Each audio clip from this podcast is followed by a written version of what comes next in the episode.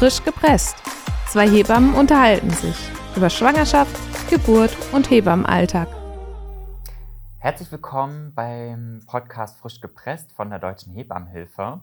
Mein Name ist Tobias Richter, ich bin von Beruf Hebamme und neben mir steht. Ich bin äh, Rebecca Manecke und bin auch Hebamme. Herzlich willkommen zu einer neuen Folge, wie gesagt. Heute sprechen wir über das Thema Hausgeburten. Ähm, sind sie eine gute Alternative fürs Krankenhaus?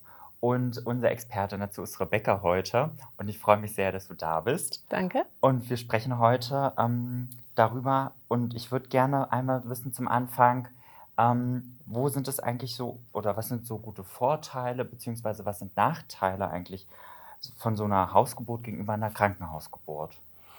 Also, ähm, so ganz pauschal finde ich, kann man es gar nicht sagen, aber Vorteile sind ähm, eigentlich, dass man so in seiner eigentlichen heimischen Atmosphäre ist. Also es gibt ja auch die Möglichkeit sonst noch vom Geburtshaus, aber das ist so fast so ähnlich. Aber Hausgeburt ist so, es ist dein Badezimmer, weil gerade Bad ist ja so ein sehr ja. schwieriges Thema, ähm, dass du einfach weißt, da bin nur ich gewesen, ähm, es ist meine Küche, es ist einfach mein Rückzugspunkt und jeder kennt sich einfach zu Hause am besten aus und weiß einfach, der Raum tut mir gut, da fühle ich mich wohl und da kommt nicht einfach irgendjemand rein ne? und äh, macht plötzlich die Tür auf und steht da in einer sehr intimen Phase halt in deinem Leben. Ne? Also du zeigst dich ja unter einer Geburt, wie dich sonst keiner so wirklich erlebt und sieht.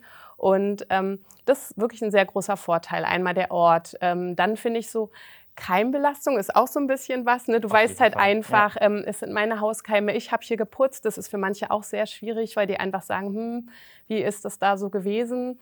Dann ähm, ja, auch für die Männer finde ich, ist es ein großer Vorteil, weil einfach, ähm, wenn die unter der Geburt, oft haben die so das Gefühl, die wissen gar nicht im Geburtsraum, störe ich hier irgendwo im Kreissaal, sondern zu Hause ist es einfach so, dass ich sagen kann, geh doch ins Nachbarzimmer, leg dich noch mal hin oder schreibe, mache, gucke Fernsehen und ähm, das hat man dann doch im Krankenhaus nicht so die Möglichkeit. Ja, also dass sie sich so einen Platz suchen können einfach. Ne? Ja, genau. und ja auch nicht sich so fehl am Platz fühlen. Denn wenn manchmal gibt es doch einfach Frauen, ähm, Gebärende unter der Geburt, die sagen, fass mich bloß nicht an oder ich brauche meine Ruhe und die sollen richtig aus dem Raum raus.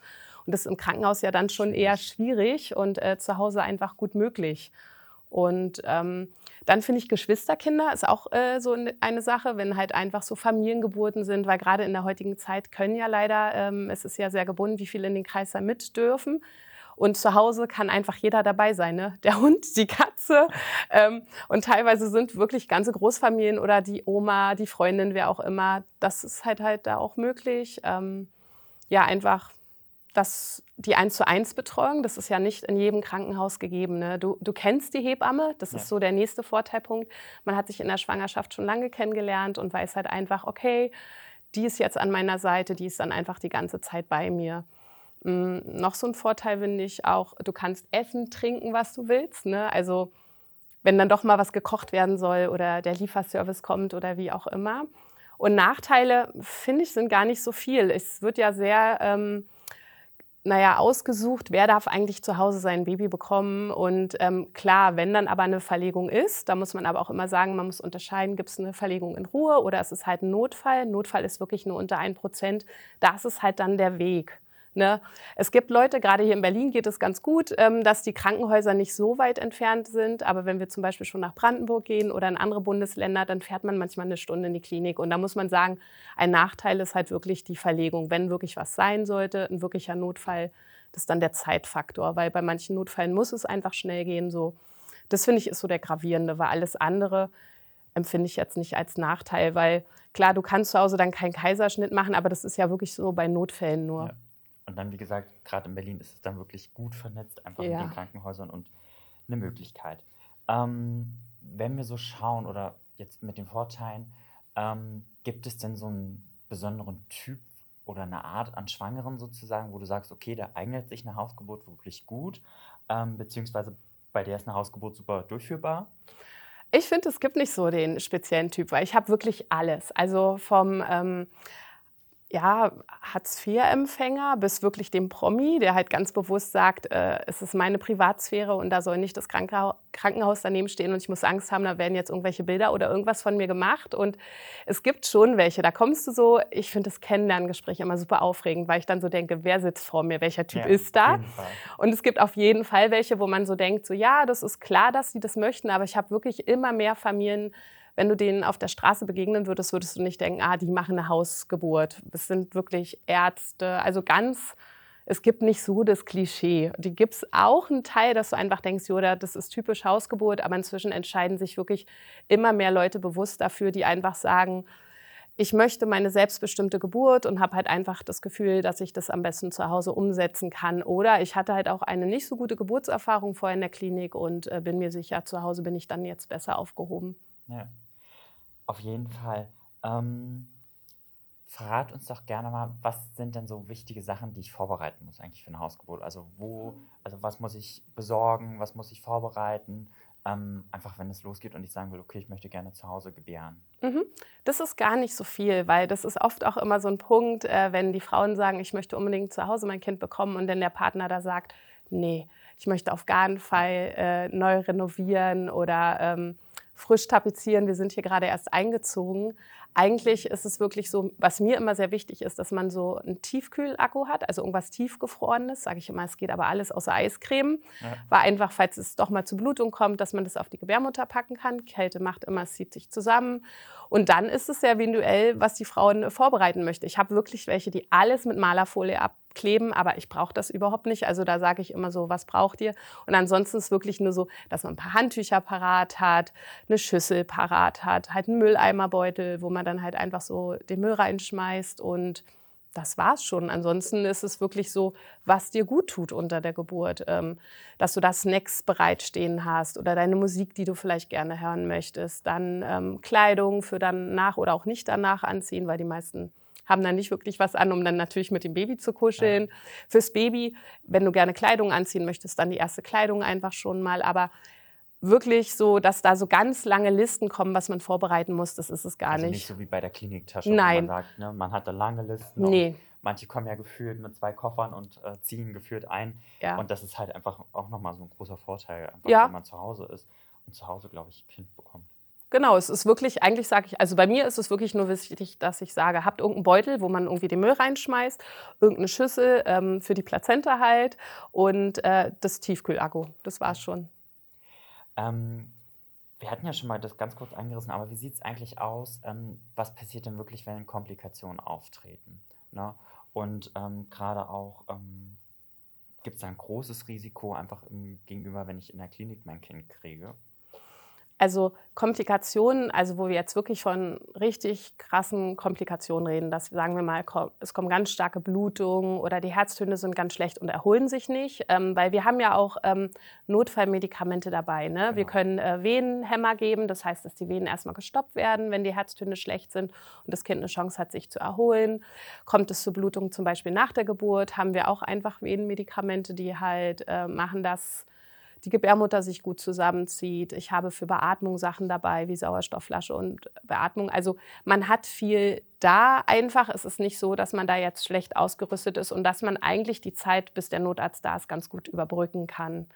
Ähm, ja, also man, man, mir ist es aber auch immer wichtig, dass man ja vorher auch so selektiert sozusagen. Ne? Das heißt, nicht jeder darf eine Hausgeburt machen und ähm, dass wenn schon ein großes Blutungsrisiko in der Anamnese ist oder ähm, es Zwillinge sind oder eine Frühgeburt ist oder sowas, ist ja gar nicht ähm, zu Hause erlaubt.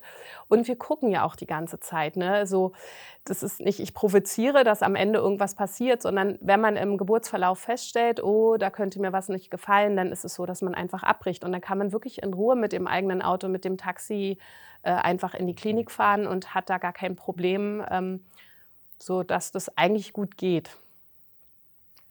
Ähm wir haben jetzt darüber gesprochen, was sind so Gruppen, die mhm. sozusagen eine Hausgeburt machen können. Ähm, aber gerade wenn wir jetzt nochmal in den Hebammenberuf gucken, ähm, wie sieht es eigentlich sozusagen aus mit der Ausbildung? Also hast du da eine spezielle Weiterbildung gemacht dazu oder? Also in der Ausbildung ist es so, ähm, dass es sehr unterschiedlich gehabt wird. Also es gibt, äh, je mehr du auch Hebammen hast als Lehrer, äh, die halt selber Hausgeburtshilfe angeboten haben, dann wird relativ viel da gelernt. Also ähm, ich hatte zum Beispiel Glück, dass wir eine Lehrerin hatten, die sehr viel auch in Afrika unterwegs war und deren äh, Motto halt einfach immer war, was ist, wenn hier Stromausfall ist, was ist, wenn sie genau, im Busch ja. arbeiten. Dass ihr sehr wichtig war, dass wir halt ähm, mit einem Holzrohr hören können oder auf unsere Hände uns verlassen und nicht so die Technik haben. Also dass man rein theoretisch immer jeden Moment eine Hausgeburt machen könnte.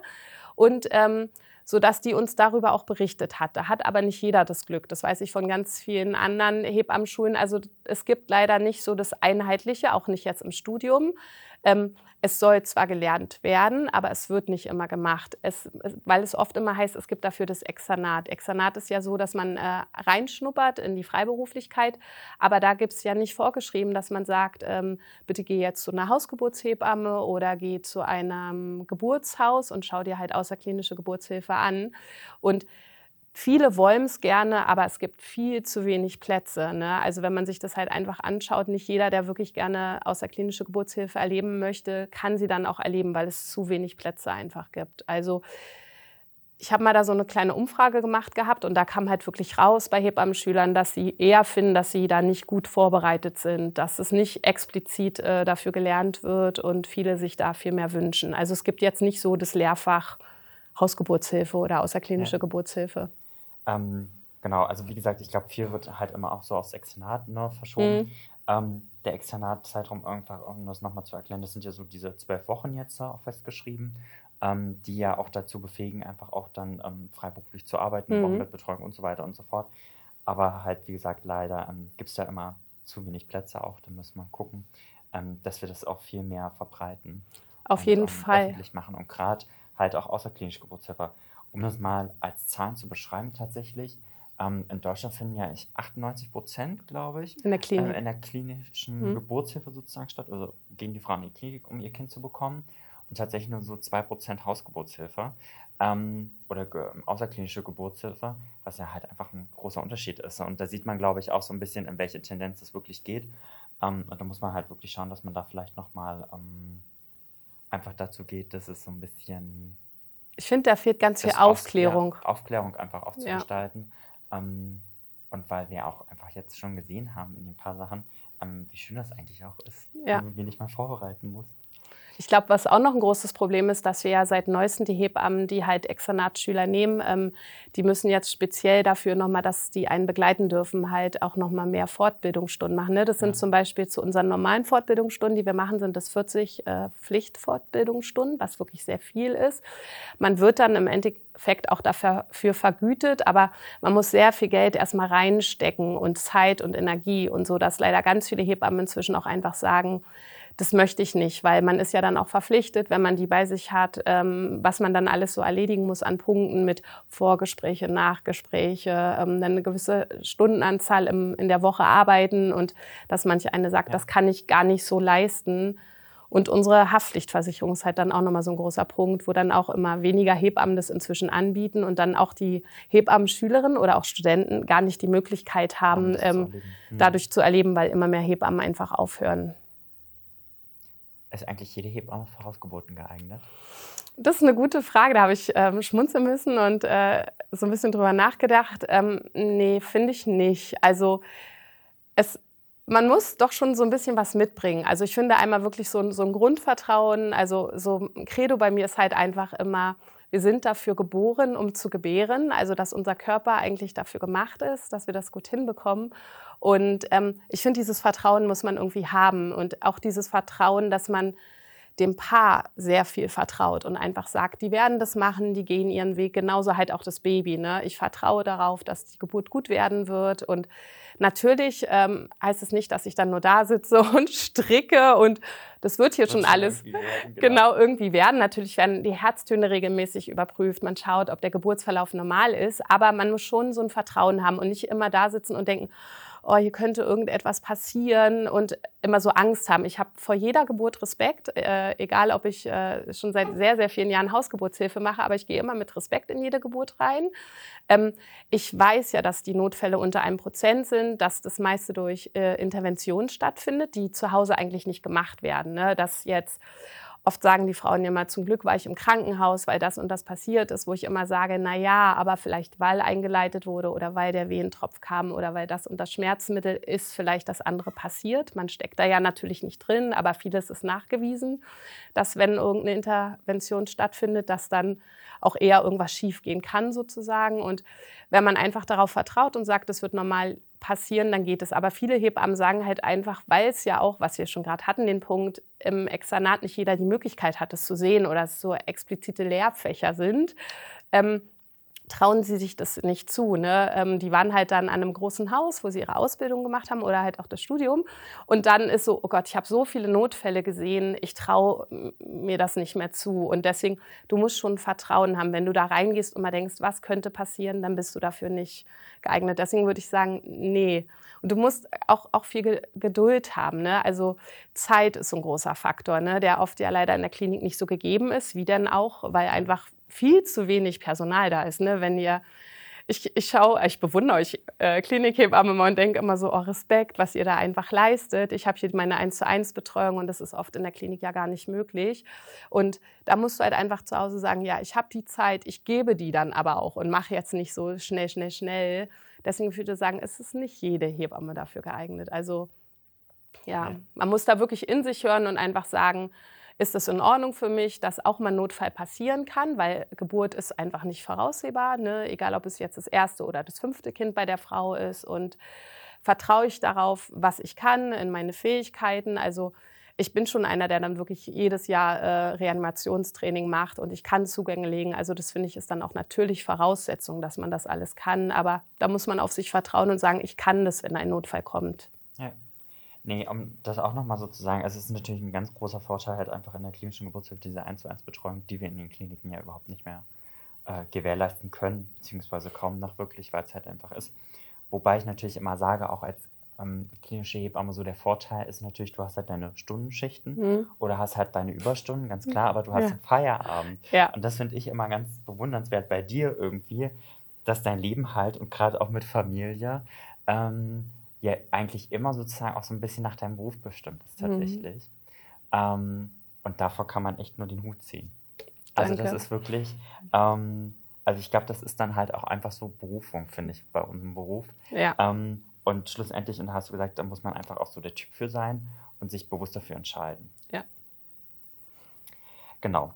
Ähm, sag mir noch mal kurz und knapp in ein paar Worten Fähig und Fertigkeiten. Also Vertrauen hast du schon gesagt, ist ganz wichtig. Was ist noch so eine wichtige Eigenschaft oder eine Fertigkeit eigentlich, die man mitbringen muss? Um, um Hausgeburtshebamme zu mhm. werden. Naja, dass man einfach offen ist für alles, ähm, dass man auch sagt, ähm, ich weiß, wo meine Grenzen sind, ne, dass ich dann halt wirklich einfach verlege und nicht auf Biegen und Brechen jetzt die Geburt mache. Und ähm, ja, dass man aber sich auch immer fortbildet, weiterbildet und, und einfach auch weiß, wo sind meine Grenzen. Ne? Also was kann ich, was kann ich nicht und wo ist jetzt einfach die Klinik der bessere Ort. Und Bevor wir zum Ende kommen, die Frage, wieso hast du dich ausgerechnet dafür entschieden, Hausgeburtshebamme zu werden eigentlich? Ähm, weil meine Oma schon Hebamme war und ich einfach mit fünf schon festgestellt habe, ähm, da hat sie uns gezeigt, äh, wie so Kinder unter der Bettdecke sozusagen geboren werden, ob es normal oder als Beckenendlage. Und ähm, das hat mich so fasziniert und so begeistert, dass ich dann einfach reingeschnuppert habe. Geburtshaus mir das angeschaut habe und einfach gedacht habe, genau, das ist es. Das ist meine Berufung. Das lag mir irgendwie. Und obwohl ich in einem großen Haus gelernt habe mit Perinatalzentrum, ab 25. Woche alles hochgepäppelt wurde, wusste ich immer, mein Herz brennt für die Außerklinische. Ich weiß, es gibt die Notfälle, dafür bin ich dankbar, dass es Krankenhaus gibt, aber ich arbeite am liebsten draußen. Ein schöner Schlusssatz. Ja, vielen Dank, dass ihr eingeschaltet habt. Ähm wir wünschen euch alles Gute. Hört, in, hört gerne in die nächsten Folgen mit rein. Ähm, und wir freuen uns. Bis zum nächsten Mal. Macht's gut. Tschüss. Tschüss. Du interessierst dich für die Hebammerei oder möchtest unseren Verein unterstützen? Schau vorbei unter www.hebammenhilfe.de oder bei Instagram unter @hebammerei. Frisch gepresst. Zwei Hebammen unterhalten sich über Schwangerschaft, Geburt und Hebammenalltag. Eine Produktion der Deutschen Hebammenhilfe.